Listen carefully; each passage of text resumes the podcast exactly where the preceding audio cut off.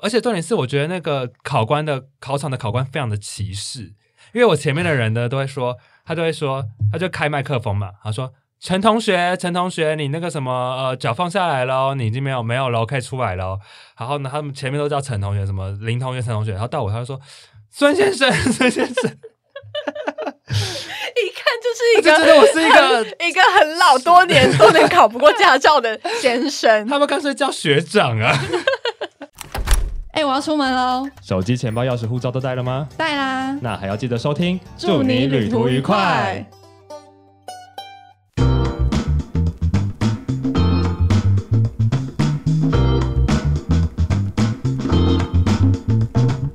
欢迎收听，祝你旅途愉快。让我们成为你旅途中的好伙伴。大家好，我是 S 先生，我是林轩，欢迎来到祝你旅途愉快的新单元，钥匙钥匙死。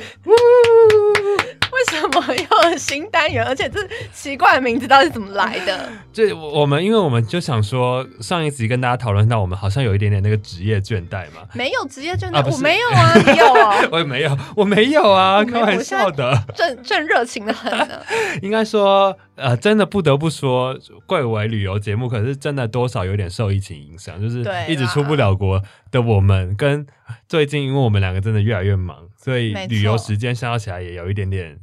有限呐、这么对，说又加上我们最近就是我们都有各自的事业，然后 S 先生又被又被生活压得喘不过气来，所以我们就决定说要来开一个单元来聊聊我们的生琐活事琐事。对。那你看你自己讲，你 自己讲好这谐音梗，那为什么我们的节目名称叫做“要死要死”呢？那呃，就是因为我们觉得生活是很多琐事所组成的，而且每一个礼拜其实都有很多的琐事，所以琐事琐事琐什么琐事？琐事琐事听起来基本上搜洗搜洗。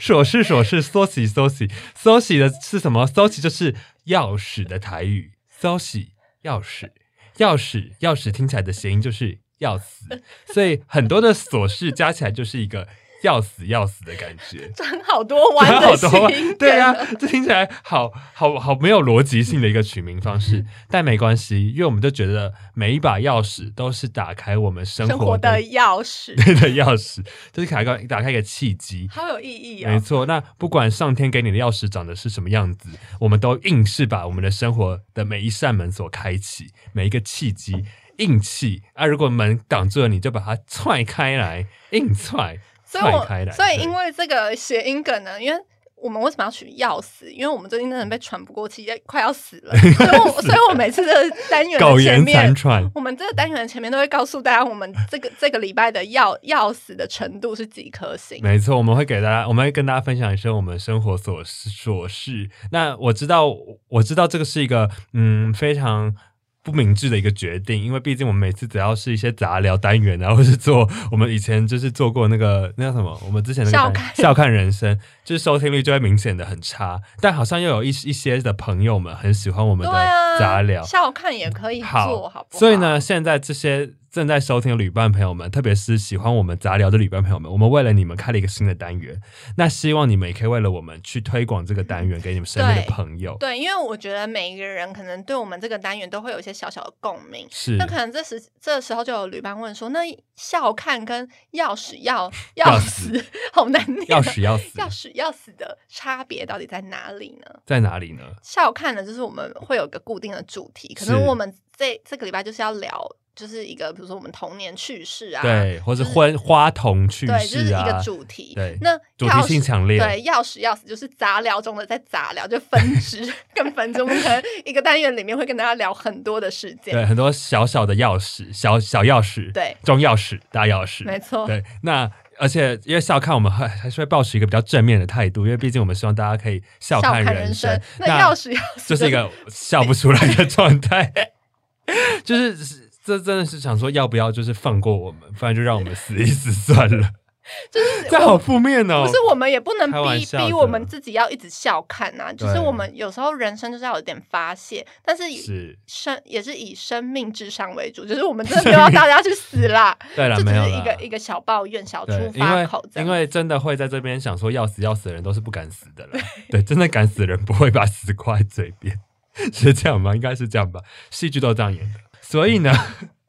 我们今天这一集就是来开始跟大家聊天。那在聊天开始之前呢，我也要跟大家讲一下本周有一个大事件，就是呢，iPhone 十三是不是正式的上市了？没对对错。那这件事不是重点，重点是因为 iPhone 十三的上市，所以我知道大家接下来就是会有很多时间去到 Apple Store 或者是去到一些什么电脑啊、电脑先生啊，或者哪里去使用一去试试看这些实体的机子长什么样子，嗯手机长什么样子嘛。错，那呃，我在这边就是在呼吁大家，如果你在旁边去试用这些手机的同时呢，也记得要点开新手机里面的 Apple Podcast，然后用每一台手机订阅一下我们的节目。哦，所以你是为了要讲这个？对对对，我就是要呼吁这件事情。那讲到 iPhone 十三上市，那我是这边也要跟大家呼吁一件事情，因为这个礼拜呢，女子休日就会推出了我们第一波的新产品，而且产品有什么手机壳吗手机壳，没真错，假的？你们要印手机壳？没错，是不是天大的秘密？谁要把你们的字印在手机上、啊？没有，我们要印“好好生活”以及 “have have a nice day”，而且我们的手机壳会做成镜面的款式，就是那个镜面呢，就是你的手机壳就直接拿来照镜子，因为我们主张什么？我们主张出去旅行呢，就是要方便简单。很多人呢，出去女生出去旅行都会另外带一面镜子真的，假的？谁包包那么大？你说带滤镜要？化妆啊，或在车上化妆什么都要拿一面镜子。哦但是因为手机是一个你常常拿在手上的，所以你有时候可能吃饭卡个菜渣，或者是你想要补个妆，就直接把手机拿出来，镜面就可以照。你们是是不自己是很方便？请问你们是自己制作，还是说你们这次是联名的？有找我们是自己制作。哦酷哦，好的，那私底下再把厂商介绍给我，因为我们最近在做周边商品。好的，好的，所以呢，我们就要正式进入我们第一把钥匙的部分。没错。好，那我们就先从林轩的第一把钥匙开始。我的第一把钥匙嘛，哎、其实我们是要分享一下这周钥匙钥匙的程度啊，好，几颗星。其实我还好，我大概才两颗星吧，那你活得蛮好的啊、因为我这周过得蛮开心的耶。为什么？因为我这凭什么？么？见不得别人好。应该是我觉得这一周就是最近的我啦，比较嗯是属于一种在大整合我的呃 等一下我的我的团听起来队。好像星象老师哦。这本周的土象星座的朋友们，你们会面对到的是一个呃整合的关键期，会有很多的贵人来你们身边，要懂得善用资源的分配。你是很常看唐老师的星没有，我座直播没看过了，没看过。好，就是没错，就是我这这这周的我呢，本月的我，天蝎座的朋友们，是就是在做经历一个大整合的时期。应该说，就是过去的我，可能我的团队都比较分散一点。嗯，就是可能我我找剪辑师啊，可能我都是比较是 case by case，或者是字幕师、摄影师什么都分开。是可是我最近就是呃有点想要把它把我整个团队就是整合更整合密集一点，嗯就是可能变成一个林轩小宇宙。对，就是变成一个林轩的小小团队这样子，或者是女子休日，最近我们也在比较密集的开会，跟密集的想要推出一些东西，因为我们嗯过去只推出明信片嘛。对，那明信片这个东西呢，它其实很小众市场，嗯然后跟不是每个人，就是我觉都对得没有李导李导有感觉。跟不是每个人都会写明信片，嗯然后我们想要就是创创造一个就是生活旅行的平台，就是推广生活旅行这件事情，对特别是特别是女子类对推广生活旅行，就出去旅行要简单，要好好生活之类的嗯一些理念，这样子。嗯，蛮好的啊，好像好像老师哦，在好像在 pitch 你的那对个创业所，以，所以我就觉得现在好像是有点像是我人生的一个分水岭，嗯，因为我觉得 YouTube 就是做做的蛮就是稳定，可是就是就这样，就是有已经有一个暂固定时找不到固定的 SOP 了。嗯然后我个人又是很需要生活有新的刺激的人，所以我就很想要一直去有新的事情发生。嗯，所以我接下来可能会就是真的进入到创业这一块，踏入 S 先生的后尘吗？算是，可是看，可是看他现在那么厌世，会不会我我半年后也变成跟他一样啊？好可怕哦！我觉得这是，我觉得这是创业会经历一个过程欸，也就是啦，我觉得创业第一年都是一个甜蜜期，就是那个那一年是你你你去跟任何人去分享你的创业题目的时候，你都会闪闪发亮，就是你的眼嗯睛，你的你想讲的，好啊，其实我懂了，因为其实做 YouTube 也是这样子，对啊，然后？就做到一个阶段，可是我觉得这是很好的啊、因为创业就是要你要有热情才会开始、啊，没错你没有热情，如果如果你真的都把所有事情看得很现实层面，当然那样也会有一种创业的模式。可是我、嗯我想，蛮多的人其实很多的创业都是从一个热情开始，从一个你想要解决的事情，或是一个你发现的题目嗯，跟你想要推崇的某一件事情开，始，或是你找到一个需要、一个痛点，嗯你觉得你可以去改变。对，但因为创业就是一个漫漫长路，而且创业就是一件会把你推向去做很多你不想做的事情的。对，因为其实我们大部分人创业可能就会脑袋有很多的理想，可是嗯你真正实际要去实践那件事情，才发现哇，很多的厂商要来回，很多东西要不断的沟通，或者是你跟你伙伴之间的合作，嗯就那些都是很琐碎，在创业之前不会遇到的事情。而且因为你创业一定就是你对这个东西很有兴趣嘛，你很热情，所以你想做。比如说你想做旅游，想要去推广旅游这件事，嗯，但因为创业就是一个很现实的，它就是一个你要去做经营管理，你要去做很多事情，所以你就发现很多时候你需要去做的都跟你真正想要做的旅游这件事情嗯很不一样。嗯比如说你要去，做管理，你要去做呃财务，你要去做会计，，对。然后这些你就觉得全部都从头开始。这个时，这个时候你就会觉得哇，有个跟你互补的合伙人是一件蛮幸福的事情。但是我跟你讲，我当初在创业的时候啊，因为我们也是有合伙人一起创业，嗯，但真的你一路上就会听到很多人告诉你说要小心。对，没错。我自己现在也不敢把话说话说死，因为我毕竟现在是第三年嘛，三年半的时间，我很我很庆幸我有伙伴一起创业，因为我觉得我不是一个可以一个人创业的人。对，但很多人就会说，呃，有伙伴这件事情真的需要一段时间来看，因为很多人一起共苦，但不一定一起同甘。就是这件事很难，或者有些人可以一起同甘，但不一定能够一起共苦。对，因为也看过蛮多就是最后闹翻的例子对啊啦，但我我每次就是会安慰自己是，因为现在当然创业出去对我来讲，我觉得苦比较多，嗯，所以我就会觉得还好有人在。嗯比如说，哦我今天真的要做一个大 project，然后可能它的成本是，比如说多少钱。那如果今天我一个人创业，我我就觉得我的压力是这么多钱。但如果今天我有伙伴，我就觉得至少我失败了，真的失败了，那我至少有三分之一杯就好了。就有另外三分之二，嗯会有另外两个人来跟我一起，了解，我就会稍微得到安慰。OK，对，但我我觉得最棒就是你会在过程里面慢慢看到自己的成长，因为创业就是逼人一直在成长的过对，因为我真的觉得我是很需要生活新生活刺激，不断成长。嗯因为我就我自己个人是不喜欢那种太安逸的生活，嗯所以我就觉得来让我成长吧，有点挫折也好。嗯，因为我觉得这就是你接下来在一年后开始，就像我那时候记得我一刚开始创业的时候，也是跟前辈们就很喜欢分享，但是大家都关心你在做什么，然后会分享我们创业的内容，然后就会大家就会给你一种感觉，就是他你会很多人会觉得你很天真浪漫，然后哦你就觉得，可是这东西就是可以做啊，就是过去没有人做，或是没有做成功，就是我们可以试啊，或是我们一定可以撑下去。但当过了很，就是过了一两年之后，你就开始越来越现实化，然后你你眼中的那个热情，不是热情被磨掉，但你的那个天真跟那种浪漫就会开始被社会给消磨。啊所以我记得很深刻，就是有一年，就是当我创业第二年之后，再去跟那个时候一年前的前辈们吃饭的时候聊天，然后结束那那个餐呃餐会结束之后，他就跟我们说，我们真的变得不一样了，就是不是说人变了，而是说变社会化吗？就是没有像当初那种很深色天真的感觉。但我我懂哎、我觉得每个人不管是我觉得不不止创业啦，可能你在做每一个工作的时嗯候，可能都是你今天梦想要进到一间公司，或是学生好，你梦想进到一间学校，你一开始都是抱持着理想，抱持着热情，但我觉得这件事情不是。它不是好事或坏事了，它只是一个你真的在成长，你在这个过程中你看见了更多东西，你知道了更多对东西，然后你也学习了更多东西。对，对，那我觉得这是一个不容，而且它真的是不归路，像我们上次讲的，因为你看你现在才两个人嘛，刚开始，然后你之后一定会想要越做越大，然后就会请一些员工，对，不比如说有有一点收入之后，开始就会再投资更多，对。然后又有一点收入之后再投资更多，不归路，还是我们现在马上 停止吗！我跟你讲，退场机制很难呐、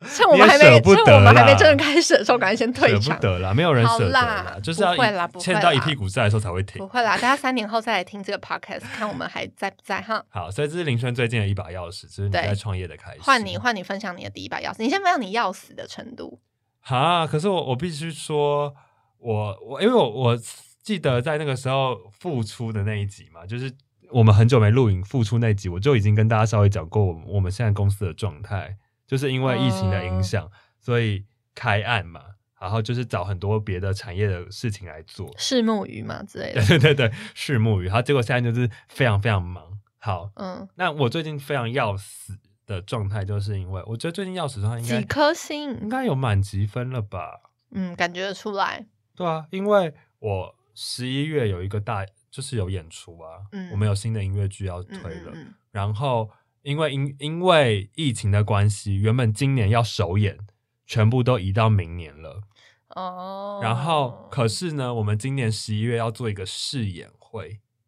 你知道这件事情有多么的不容易，就是有点像是一个演唱会。呃，小巨蛋演出好了，比如说今天要小巨蛋演出的一个演唱会，他提前在某一个体育馆里面租场地租一个礼拜，然后把所有的灯光、音响、舞台都架起来，然后演员或是歌手全部都进馆，然后在里面做一个礼拜的彩排，然后没有任何的收入，嗯，嗯可是就是是支出了一整个礼拜的成本费用。哦是哦，我们十一月就是要来做这件事情，我们要在一个八百人、七到七百人到八百人的剧场里面，嗯然后做一整个礼拜的彩排，把嗯。所有的舞台灯光、音响都架起来，然后演员进馆，然后服装、造型都弄完，在里面工作一整个礼拜，可是，一张门票都不能卖，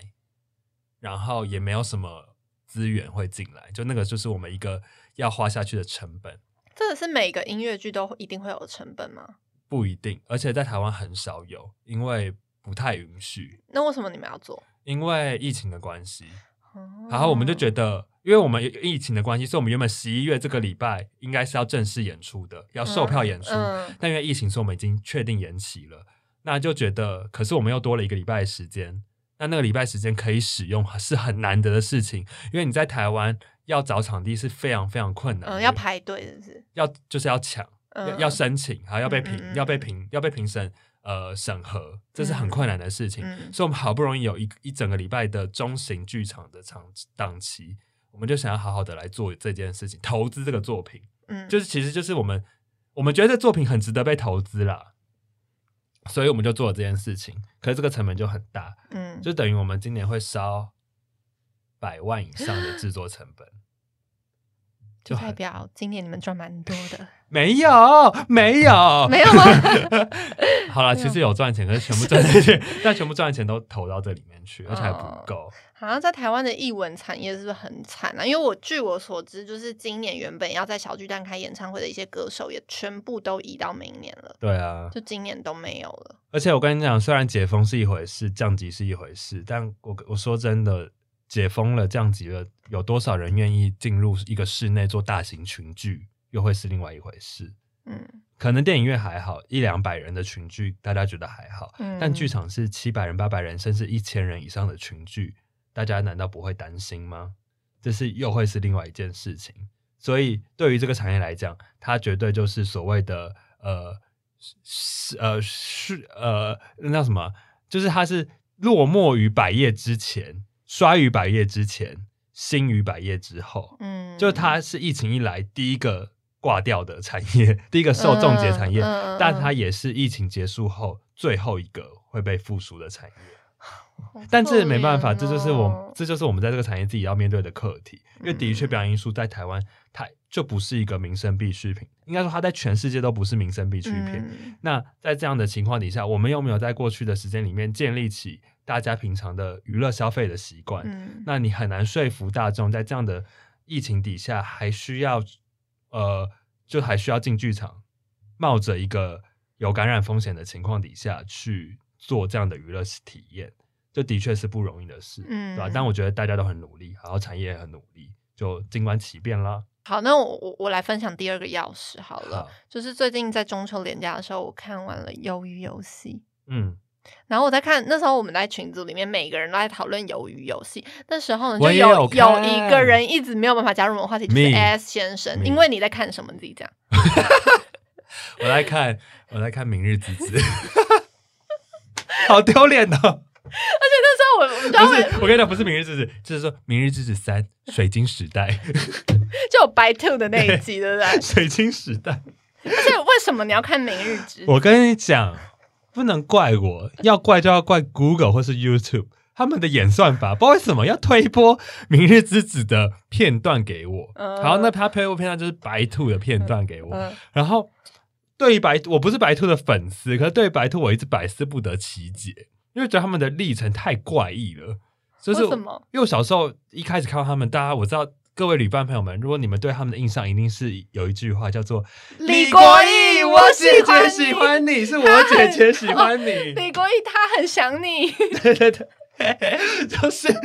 我们小时候一定都听过这一句话，听过那首歌，对不对？他我这么知道红，我知道你还是爱这着我我，虽然对，然后他们两个又这么有实力，嗯，可是而且他们他们在康熙跳舞超强哎，对，可是不知道为什么他们两个就是发展的路线很特别，就是嗯很不像。正常的女子团体会走的路，嗯我不知，道。然后我我那时候想说，所以我就一直对他们两个很很感到好奇。这样，那有一天康呃有一天 YouTube 就突然推播了他们两个的这个上了这个大陆综艺节目、中国综艺节目的一个片段，在在我的那个首页上，我就点进去看，然后就觉得哇塞，他们两个长得太奇怪了，不合理啊！他们以前不是长这样子。然后呢，那个那个片段就是他们第一次进到《明日之子》这个演出，这个、嗯这个比赛里面，实境秀里面。然后这个比赛就是女生们的一个比赛，然后它有分为两种类型的人，对不对？一种叫做 star，start 一就是种叫 restart。restart，Star 就是完全的素人，素人素人要做明星的。那 restart 就是这些人他们过去出道过，可能有些人是练习生，有些人是小有知名度的，嗯，还有些人商业歌手之类的，对，有些人可能一片歌手之类的，嗯想要再找一个机会。但里面最特别就是白醋，因为他们是里面知红名度过的最高是是真的有发片红过的人，，而且是有知名度，是大家认得的。道的，对，所以他们那个片段一开始就是他们一进去，然后所有的那些不管是 Star 或是 Restar 区域的那些女生们就说：“是白兔，白兔哎、我听过他们的歌哎、他怎么会来？” 好，你知道，就是连所有的评审老师都很惊讶。对对对，好，大家因为会会问说为什么我知道？因为我后来去看的，因为陆纵的剪辑手法就是很洒狗血，对，真的。好，他们又他们又很喜欢把同样的 tempo 重复的一直剪，一直剪，对。对对对，就是那个我知道哎、真的怎么是他们？然后就会重复很多次这样，然后就觉得很，我就想说哇，吸引我，我就想继续看下去。好接下来就会接白兔的访问，白兔访问就会，你知道他们就长得很奇怪了，好又会很又会讲，就会讲操着一个很。他们的口音也很奇怪，就他们虽然我知道他们是新加坡人，可不知道怎么讲话就有一种不自然的感觉。嗯，好，就会说他们，他们就说类似说，他们希望他们可以有一个重新开始的机会。对，因为他们有说到这三四年他们都没有在表演过，然后反而是花边新闻比较多这样。对因为时不时你就会看到 YouTube 推播给你，比如说狗仔去拍到妹妹或谁跟一个男生在路边，然后干嘛对对，我想起来为什么百度会那么吸引我，是有一阵子他们一直被讲说他们去整形，嗯，然后他们一直被记者逼说，要推鼻子对，推鼻子，做猪鼻子，然后那个真的推了，然后那个推的幅度超小，然后明明就一一推就知道一定有塞东西在里面呢、然后而且我你我记得是我记得是妹妹跟姐姐一起访问，然后我反正我我有点忘记是谁，因为妹妹跟姐姐我都分不清楚谁是谁。然后反正就有一个有一个人说你们要哦，记者都说你们要不要推鼻子，然后妹妹就推，我忘记是妹妹还姐姐就推给对方说叫另外一个人做，然后另外一个人就被推了，然后就他就只好推自己的鼻子这样。所以鼓励大家可以上 YouTube 搜寻百度空格猪鼻子，然后就会应该就会看到他们以前推鼻子的画面。对好，但但但题外话，这件事情完全没有任何的。这就是没有要讨论这件事情好坏，因为爱美是天性，而且他做这件事情也没有伤天害理，是很正常的事情。只是因为他们整个受访过程就是很有趣，这样。然后后来，所以我就对明日这件事情就感到很好奇，然后我就开始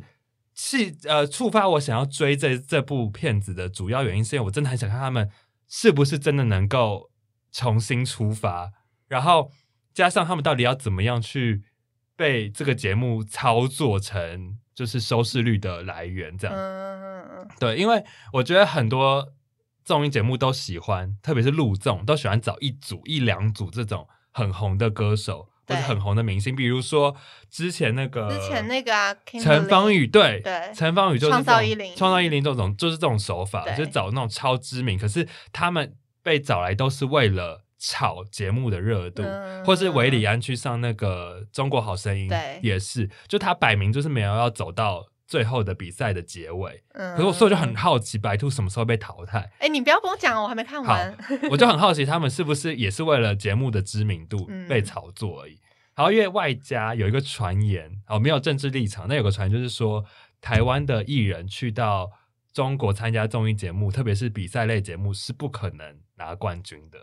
哦，有但这种说法，传言啦，没有被论证过。嗯但是比如说《我是歌手》啊，或是《中国好声音》，都不可能拿到冠军，一定会被，嗯一定会被，就是冠军一定会留留下来，或是给其他国家的歌手。但因为白兔也不是台湾艺人嘛，他们是新加坡艺人，所以我就很好奇这件事情。对，好，我就看下去了。然后因为看下去之后，我就觉得第二集太有趣了，因为在第二次白兔再出现的时候，就是他的第二次的比赛内容，然后评审们就对于他们没有突破感到很生气，有看到吗？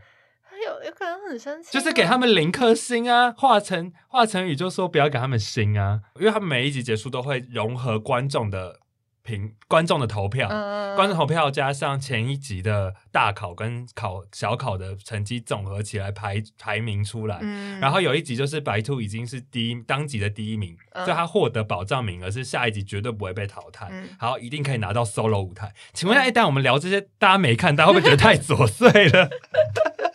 然后所以呢所以所以结论是什么？结论就是因为他已经有 solo 舞台了，嗯，所以评审就觉得他们再怎么样也不会被淘汰，而且一定有后面演出的机会了，对，就是想给他们一个教训，督促他们，哦所以就说给他们不给他们任何一颗星。这是不是就是一个节目的一个操作？我觉得就是一个操作。然后自此之嗯后，那一集结束之后，白兔每一集都要把自己扒开来，再扒开来，因为他们 是不是我真是受够是不是了。在练习片段，他们都会大哭？对，因为我我有看到一段，就是 By Two 好像就是这几年来好像没有对姐妹们没有互相对对方说心里真正想说的话，他们就写了一封信，然后然后边哭边念，然后对自己的姐姐或妹妹讲，就是，然后接下来每一首、每每一场，他们都会做自我的创作，全部都是原创歌曲的演出。然后每一个原创歌曲里面都要诉说他们在这几年来多么的消沉，多么的受外界攻击，然后多么的灰心，多么的自我怀疑，多么想要放弃这一切。可是他们不能放弃，他们要坚持下去，哎他们要甩开流言蜚语。我就觉得天哪！但我觉得，我觉得不得不说，就是他们真的在这种综艺节目，尤其是尤其是这种比赛的选秀节目里面，真的剪辑手法或是脚本的操作真的是很厉害耶。就听说你看哭了，对我哭了，哭屁哭啊！那反正我那时候看完《鱿鱼游戏》，我想说啊，S 先生之前一直在狂讲《明日之子》，我就去看一下好。结果我一看停不下来，我还看半夜，因为真的？可是我我也说不上来是那种真的很好看吗？还它不是什么？好看啊，因为也不是不好看，因为比如说像我们以前在看《星光大道》或是《森林嗯。之王》我们是真的纯粹觉觉得哇，那个歌手真的唱歌好好听，想追某几个歌享享，受那种就是他的表演真的很好看。对。但我觉得像这种选秀节目，通常都在看他的那个剧本操作跟每个选手的一些发展嗯。来历，就里面的确也有好看的表演，可是我觉得。很多都是那种观众的那种惊呼，或者是每个嗯。在台下其他选手的那种、哇，好厉害哦，好可爱哦！我想嗯。说，那是真心的吗？最好一群女生在那边没有心机，对对对，但但我觉得《明日之子》算是比较没有勾心斗角的嗯，的节目吧。对，比较如果是跟之前那个什么创创造一零一比起来，可是创造一零一它在节目里面也看不出来啊，是后嗯。来后面有人有选手出来爆料或什么的，啊。才会大大家才知道有内幕什么的。嗯对，对，反正《明日之子》就是一个我觉得蛮特别的 节目，这样算结结论是这样吗？好，但我都快进看了，我没有认真看，因为我只是想看白兔里面的发展，然后我有点就是有点受不了每一集都要做的那么洒狗血，但我还是把它每一集都看完，像疯子。好啦，哎，那我们还要我们还要聊鱿鱼游戏吗？哦，可以聊一下游游游游戏，因为我这礼拜也有看、这哎、个。你看完哎、我们这边有要跟大家讲说有雷之类的吗？如果有人没看完的话，我们有要聊剧情吗？不用吧？还是不用聊剧情，不用聊剧情啊你的心得。好啊，你可以聊。你你你你看完之后有什么感觉吗？我看完就觉得他的美术真的好厉害哦，对，没错，好强哦！我觉得尤其是我很喜欢他的那个百人的上下铺，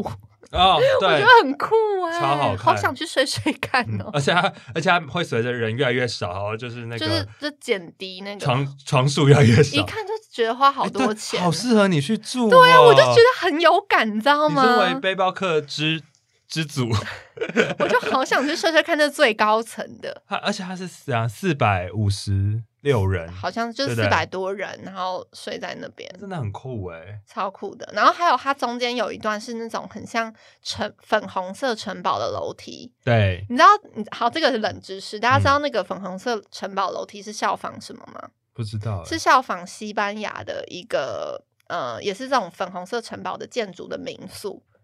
真假的？对一个你有去考王古哦？王美打卡景点。对，就是西班牙有一个还蛮有名的粉红色城堡民宿，嗯，它那个美术好像就是有点。就是效仿它的那个建筑设计，然后去嗯做、做这样子的美术的场景的设计，这样子。嗯，我我觉得看游游戏，我的一开始也是被美术吸引，对，然后但我觉得后来真正吸引我一直追一直追，我觉得主要是因为看完第一集之后，就有一种觉得天哪，人生好悲伤的感觉。嗯，就是你觉得他们那些人是不是是不是活着比死着还痛苦？对我就觉得这是一个，就是怎么可以把人物的设定刻画的这么鲜明，嗯可是又这么的让人同情这些明明就是在社会上面，因为他们的人生其实某个层面也是他们所造成的，，对，就是他们不是生下来就是弱势或者生下来就很可怜，而是他们是一些他们人生的决定对落得现在这个下场，没错就，是明明就是一群很糟糕的社会底层。嗯，可是却让你会在他们的身上找到很多你想要同情他们的的的的地方。我觉得这个，我就觉得这个手法很厉害。嗯或者是他们在玩游戏的过程中，你可以看出他们的本性或者是本质是一个什么样的人呢、嗯就或者是我觉得人可能遇到某些事情的时候，也没有绝对的善良跟绝对的邪恶。嗯你在面临一些逼不得已的选择的时候，就是话都可以讲得很好听，可当你自己面对到这些状状况的时候，又会是另外一件事情。没错。但我可以讲一点嘛，就是我对他的结局没有很满意、哦，的确，就是嗯如果他有游戏没有第二季的话，我觉得有第二季的话，那还说得过去。但是如果没有第二季，单看第一季的话，结局你真的会很多觉得很莫名其妙的地方。一定一定会有第二季、啊。如果没有的话，我都会气。他全部都在埋第二季的线啊，在最后一集就就不要最后没有。我觉得比较可惜的是，有一点点微微的虎头蛇尾，嗯，但我觉得不是烂尾，而是因为前面的铺梗太多了，跟前几集太多线了。对，跟前几集因为人很多嘛，人数对众多，所以对游戏看起来很壮观、很好玩，嗯，但后面就越来越，你就觉得游游戏规模越来越小，对，然后就有种落寞感。，对，就是没有那么丰富了。对，最后有一些东西，如果第二季没给交代的话，真的会气爆。但蛮期待第二季的。对我蛮期待第二季。而且我觉得第一季，这么成功，我相信第二季的资源会放更多，没应该可以更期待。对，但是我看完游游戏之后，我就没有想看的东西嘞。明日之子啊，我看可是我看完了，啊，对耶，我我我最近有在想说，我要不要去追那个啊？我最近有在追《熟女养成记》啊，你有追吗？第二季有、啊，只是《熟女养成记》还没播完，我我我就一集一集追。我看到第三集之后就没看嘞。啊，因为我觉得，我觉得《熟女》是非常棒的一部戏，我我推荐给我妈，然后我妈也有在追。是不是是不是她的观众比较女性、啊？对我觉得她 T A 锁的很准，所以他很服务女生女性向的作品。哦，我觉得这是很好的很好的市场定位，嗯所以也造就了它的收视率这么高，粘着度这么高，而且在那个时候的台呃台湾的影视这么多强强环视之下，特别是比如说像像斯卡罗这种旗舰大戏的、呃的环视之下，它可以脱颖而出，就是他做的非常的精准，他不是要满足所有的观众。可是他把他该服务的观众服务的非常好，而且我觉得《熟女二》每一集都好好看哦，目前为止。因为我觉得第一集很好看，我很我觉得第一集非常好看。可是因为第二集开始，我就觉得非常的专注在讲女生的心心灵成长跟女生的成长。可是它的好看并不是一般过去的偶像剧，就是每一集会让你觉得哇有高潮迭起起的那种紧张感，或好像比如说我们在看《想见你》的时候，就觉得哇好想要解破那个谜底到底是什么，到底是什么。熟女是有点像是她在探讨很生活、嗯，很跟你生活很贴近的东西。那我我们想最后一把钥匙，好，我的最后一把钥匙就是我终于考完我的机车驾照了，在最近。真的要死了，我真的要真的要死死了！大家各位，你知道 S 先生他是跟我一起去考驾照的。我什么时候考驾照？大概是我十八岁啊，十八岁吗？对啊，我十八岁啊，嗯，十八十九岁的时候去考驾照。啊对，因为我跟你讲，我我那时候一我那时候在高呃在高中毕业要进大学之前，我就考了好几次的驾照，然后我都陪不同的人去考，然后我身边的人都一个一个考过驾照了，就剩我一直考不过。然后你每次去都会有一个地方不过，对不对？所以我那时候就陪林轩一起去考驾照，因为我们要去垦丁，我要去垦丁。所以呢，林轩考过了驾照之后呢，我就没有暂时间就没有人没驾照，而且而且真的是。那时候去垦丁还蛮好笑，就是我那时候其实明明就是一个不会骑机车的人，我是去考驾照前一天，我找我朋友在桥下练二十分钟，然后我当嗯天就考到了。然后 S 先生是他是其实已经是会骑机车因为我已经考太多次驾照了，所以我已经会骑汽车了。我有太多次的练习时间了，对对，结果反而我考我没考过，然后再来呢，你在下一次考试是什么时候？然后呢，再来就时隔了九年呢、九年嗯，那么久，我们那么久是十八岁啊。然后，哦因为你知道为什么我知道吗？为什么因为我在跟林轩考完驾照之后，我就放弃了，所以我就用了所谓的轻型驾照。因为轻型驾照嗯就可以租用电动车跟五十 cc 嘛，嗯所以后来我在台北就是骑，一直都骑电动车，就是说 GoShare 啊、iRent 或者是嗯 WeMo，、我超爱骑，而且我骑超好，所以我在台北就是 从他们开始就是在台北上，就是在台北那进驻之后就开始一直在骑这样，对，然后后来我就是想说不行这样下去，因为还是得有一个驾照，总不能永远都是没有驾照的状态。嗯然后加上我们最近又那么常在国内旅游，真的很需要机车驾照。对，就是所以我就想说，那我要去考。然后我就一开始我就想说，让我现在长大了嘛，我已经不是十八岁的我，我已经二十七岁的我，也不好再去拉人陪我一起考，嗯我就自己考。所以我就自己默默的就骑车哎、去。那跟跟你那个九年前考的一样吗？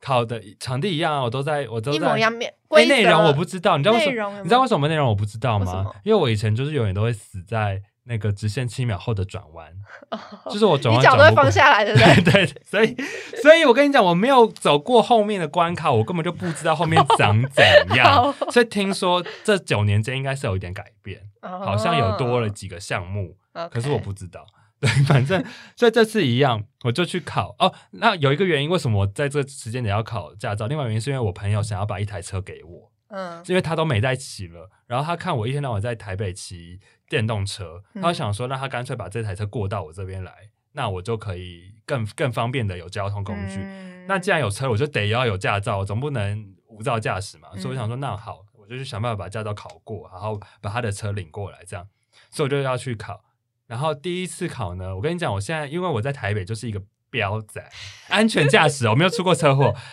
但我的勾血不要在，但我的对我的 Go Share、BMO 跟 Iron 都骑得非常好，而且我是可以从台北骑到新北的状态，嗯因为，我是个热爱骑车的人，所以基本上我去，我知道，因为我这样被你载过，好好可 对怕，啊，这个很快哎，我就是一个很爱骑车的人，所以呢，我基本上骑直线七秒已经完全没有问题了，嗯而且我的直线七秒可以骑到九到十秒，就是非常久，很稳。嗯然后呢，但我的人生的大障碍呢，就是我很不会转弯。嗯为什么？因为我曾经在垦丁摔过车，我以前讲过嘛。哦，你有阴影是不是？，对，就是我曾经在转弯处没有降没有降速，所以我就是大打滑，所以我就有一点点阴影，不太敢让自己的身体压太低。嗯对，然后呢，但这次我跟你讲，我第一次考试的时候，不是因为我的转弯处，我第一次考试其实很顺利的，我我都有一直嗯进行到第三关，就是待转区，红绿灯待转。嗯可是为什么呢？因为我忘记摆头了。你知道现在考驾照很重要，就是你要左顾右盼，你的每一个出发点都要记得摆头后再出发。嗯我忘记摆头了，然后然后就被扣分了，是是？对，然后我而且重点是，我觉得那个考官的考场的考官非常的歧视，因为我前面的人呢都会说，他都会说，他就开麦克风嘛，他说。陈同学，陈同学，你那个什么呃脚放下来喽，你已经没有没有喽，可以出来喽。然后呢，他们前面都叫陈同学，什么林同学、陈同学，然后到我他就说 孙先生，孙先生，一看就是一个就觉得我是一个很一个很老多年都能考不过驾照的先生。他们干脆叫学长啊，我觉得很过分，就是有一种很尴尬的感觉。全部都是同学啊！对，然后到我这边就变孙先生，哎呀，我暴露了我的身世。他看过你太多次了吧？没有啦，我那时候已经时隔九年后的第一次回去考。他看你的证件就觉得，对啊哦，怎么年纪那么大才来考驾照？民国八十三年，现在都是民国九十年以后的人在考试，怎么？民国八 八八十？三年还没有考驾照啊？然后我就觉得很尴尬，然后我就走了。而且我跟你讲，现在很不方便，所以现在疫情期间、嗯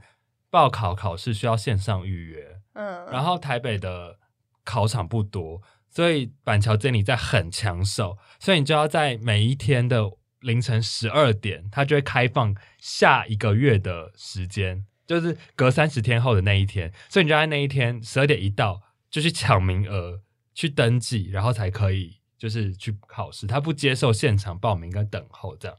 对，所以我就觉得很麻烦。后来我就我跟你讲，我考了考几次啊？好像考两次还三次，好像考三次，你为什么？你好像后来又考了一次又没过，为什么？我考三次没过，因为第二次是，哎，第一次是没摆头嘛，嗯，然后应该是第二次两次啦，两次啦。脚又放下来。对啊，第二次是那个转弯处压管线啊、因为我太我太紧张了，嗯，然后我就在转弯的时候压到管线，他就大叫，因为我一有一有一，哎、我真的觉得考驾照的时候压力最大，就是你没考过，全场的人都知道这件事、对啊哎，很很尴尴哎、对，而且我跟你讲，我前两次考驾照的时候，我弟都知道，他都知道我隔天要去考驾照，然后他都会说不会过的，你不会过的。然后呢，我就觉得哦，然后我第二次因为压管线嘛，然后我想说，我那时候想说，好，我压管线了，但是无论如何，我一定要把整个考场走过一遍。嗯，因为虽然我考驾照人的耗时了十年的时间，九年的时间，但我其实根本没有把整个考场 run 过一遍，因为我嗯永远都只卡在前三关，嗯最远就是到待转区。你知道待转区后面还有四关要走，那么多关，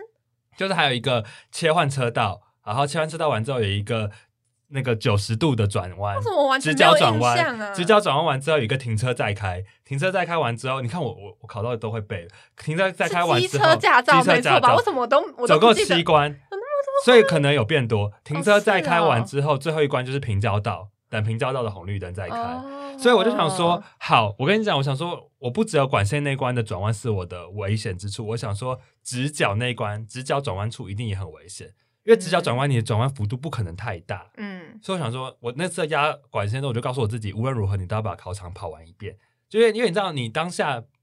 呃，你失误之后会很尴尬嘛？因为全场全世界都知道，这整个大板桥地区都知道你没考过孙驾照。先生又没考过，可是呢，一般人就会很丢脸的赶快骑出场外，对不对？对然后一直压各式各样的管，就一直被叫，一直叫这样。我想说不行，我这次一定要顺着整个考场的跑道跑过一次。嗯，可以这样哦。他这样，他他都把你淘汰了，你还可以继续做。你就你就是你就是摸摸鼻子，然后嘛顺着这样把它骑过去就好，其实是可以。哦所以在这里跟各位十八岁的旅伴朋友们，或者像我一样二十七岁在还在补考的旅伴朋友们，如果你真的有心有一次不小心失误，或者你一直卡在前面，比如说直线七秒啊，或者是你一直卡在转弯处的人，记得你失误淘汰之后，还是可以试着把整个考场跑过一遍。是合理的吗？那个是合理的考官不会把你不会，赶出去他不会生气，因为你骑出去跟你跑过一遍出去的时间差不多。哦。但你不要很白目的慢慢骑，那你就是顺顺的骑，因为你关，嗯嗯嗯因为你只要骑过去之后，你就会发现后面的部分其实很简单，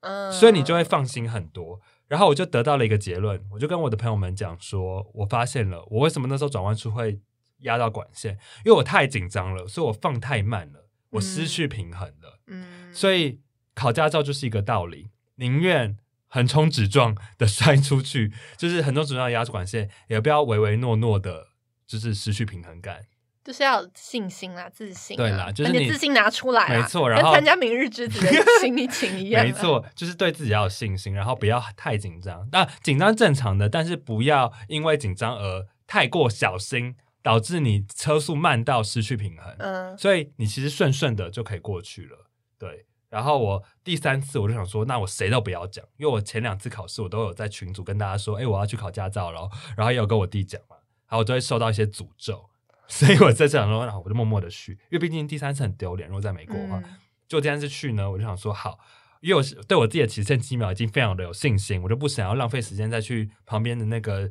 那个，你知道他不是地上会画线让你可以尝试吗？嗯，不想去练了，我就直接排队，然后排队直接去考试。嗯，就你知道，我第三次考试的时候，我第一次直线七秒竟然压管线哎、欸，好，我就想说，哇塞，直线肩膀竟然压管线，我想说我我这么久没有犯的错误，竟然压管线了，然后我就很紧张的从头来过一遍嘛。但是我第二次就考过了，哎而且我真的是边发抖边考、欸，但是我真的就顺顺的考，我就告诉我自己，你一定要记得顺顺的骑，然后车速不要过慢，以及你就是宁愿你顺顺的骑，然后失误就算了，嗯但你也不要因为太紧张太慢，抖抖抖抖抖抖抖就很容易失误。嗯，然后跟记得白头就好，就告诉自己一定要左顾右盼，左顾右盼这样子。然后我就考过去了。然后考完当下，我的手就一直发抖，一直发抖，一直发抖。我领驾照的时候也是发抖。然后呢，更好笑的是，我领驾照的时候，我就发现了一件事情，什么事？就是我的那个大头照是很久以前啊，这有点不合不合法了。但就是我是用比较旧以前的那个大头照，嗯，就是以前的，可是跟我现在没有差很多吧？其实差很多啦，但我不知道，但是考照人员没有没有没有不让我用，然后我就发现我我就被发出弯出个我的黑历史，就是我以前长得很像梁鹤群 哎 S 先生以前长得像梁鹤群吗？真的是一个很要死的事情哎、为你知道我从高中开始就被学长姐们说我长得像梁鹤群，我觉得很学，这样对梁鹤群不好意思，但我我不是很开心就是了，我觉得应该也不会有人喜欢说自己被说长得像梁鹤群吧？就是问问大家有有喜欢被说你长得像警行厅男孩的任何一个人吗？景行厅男孩是他，你们知道警行厅男孩吗？不会有人不知道吧？哦我不知道哎、梁鹤群、赵正平跟林志贤呢、哎、我不知道哎、天呐！警行厅男孩，请大家现在去 YouTube 搜寻完白兔猪鼻子之后，再搜寻警行厅男孩。景行厅男是他们后来他们在康熙组的一个，哦因为康熙哦后来就是组成了一个警行厅男孩的三个男子团体啊，好就很好笑啊景，行厅男孩对啊，哦，这不是他很久以前的团体吗？对，很久以前团体啊，已经解散了啦。反正就这样了，我就被挖出这个黑历史啊！因为我我的我现在驾照上的照片长得像警行男孩了，不是警行，长得像梁鹤群了。而且最好笑的是，我我去发照的时候，那个发照那个小姐还跟我说：“先生，他说他说孙先生，请问你有没有要换一张照片？” 他可能觉得我长得太像梁鹤群，怕我留下黑历史，不要了。他是因为我的照片有稍微的折痕，我说没关系，就用这张就好了。对对，所以我就，但就是至少，而且为什么我会发现是九年？你知道为什么？因为我就去登入了我的数位的，就是线上监理站的系统，嗯一看就有一个考照历程，然后哇它就有秀出我轻型驾照的日期跟那个我重型驾照的重型机车的日期，整整就是隔了九年，是二零一二零一二一三一二二零一二零一二年的年九月。就是，而且日期差不多，真的差不多。因为你记得吗？我们九月去垦丁的，对对对对对，我们是秋天，超级巧，就超级巧，所以真的很巧，就时隔九年拿到驾照。好啦，那恭喜 S 先生在时隔九年终于有他人生第一张重型机车的驾照。没错，以及呢，我要跟大家讲一个好消息，就是我接下来也会另外一个钥匙钥匙的小钥匙。这样你要就是去考汽车驾照，是不是？对的，其实我有没有想要在一个无，哦，就是又再就再一次用一个无人知无人晓的状态去考，因为我太怕我考不过了。但我觉得就还是可以跟大家不分享不会啦我觉得可以啦。而且我非常的，我这次非常的有行动力，因为我在我在上个礼拜决定要考，然后礼拜六就去做了体检，然后礼嗯拜天就去报名了驾训班，然后我这个礼拜天就要上课了。很棒啊！哎、可是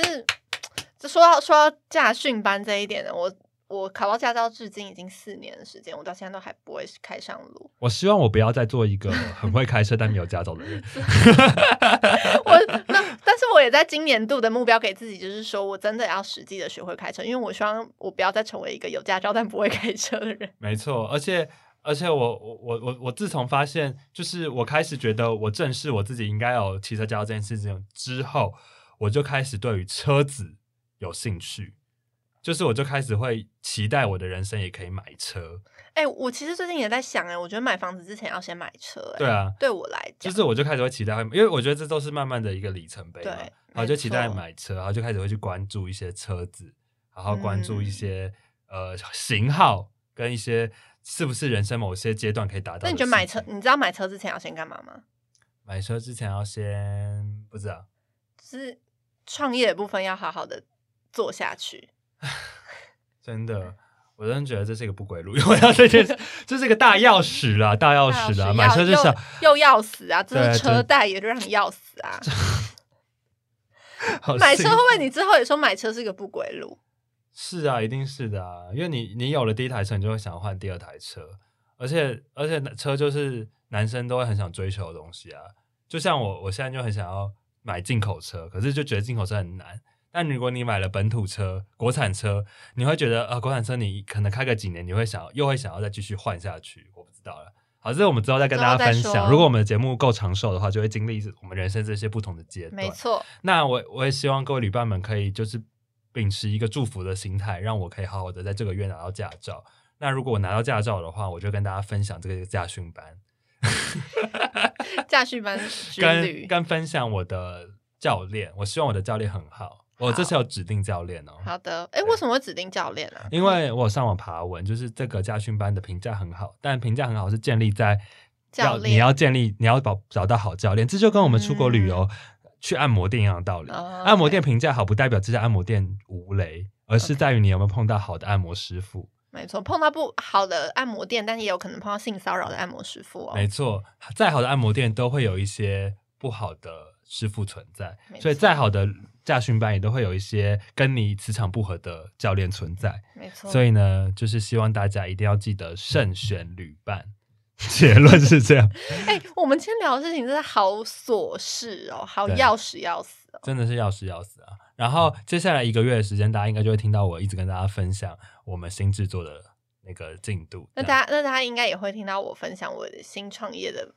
的东西我。觉得蛮好的，因为我的我们就是可以跟大家 update 一下我们的人生，然后我们接下来应该会开一个可以让旅伴们分享他们人生的一个一个系统，系统，好的，好像可以请大家写一些信进来，我们好像可以念念信了。对啊毕。竟我们是马信的教徒，好像可以收一下大家的信。好了，那如果大家有什么人生想要分享的，也欢迎私讯我们的 IG。对，然后希望大家可以把你们一些人生的钥匙、小钥匙、大钥匙、中钥匙来跟我们分享一下。那也可以欢迎去我们的 Apple Podcast 给我们五星的评价，跟留下你最近的生活琐事。没错，好，最后如果记得，如果你最近有要去实体的呃通讯行或是手机门市使用 iPhone 十三的实体机种，不管你是用 iPhone 十三 mini、iPhone 十三、iPhone 十三 Pro 或是 iPhone 十三 Pro Max，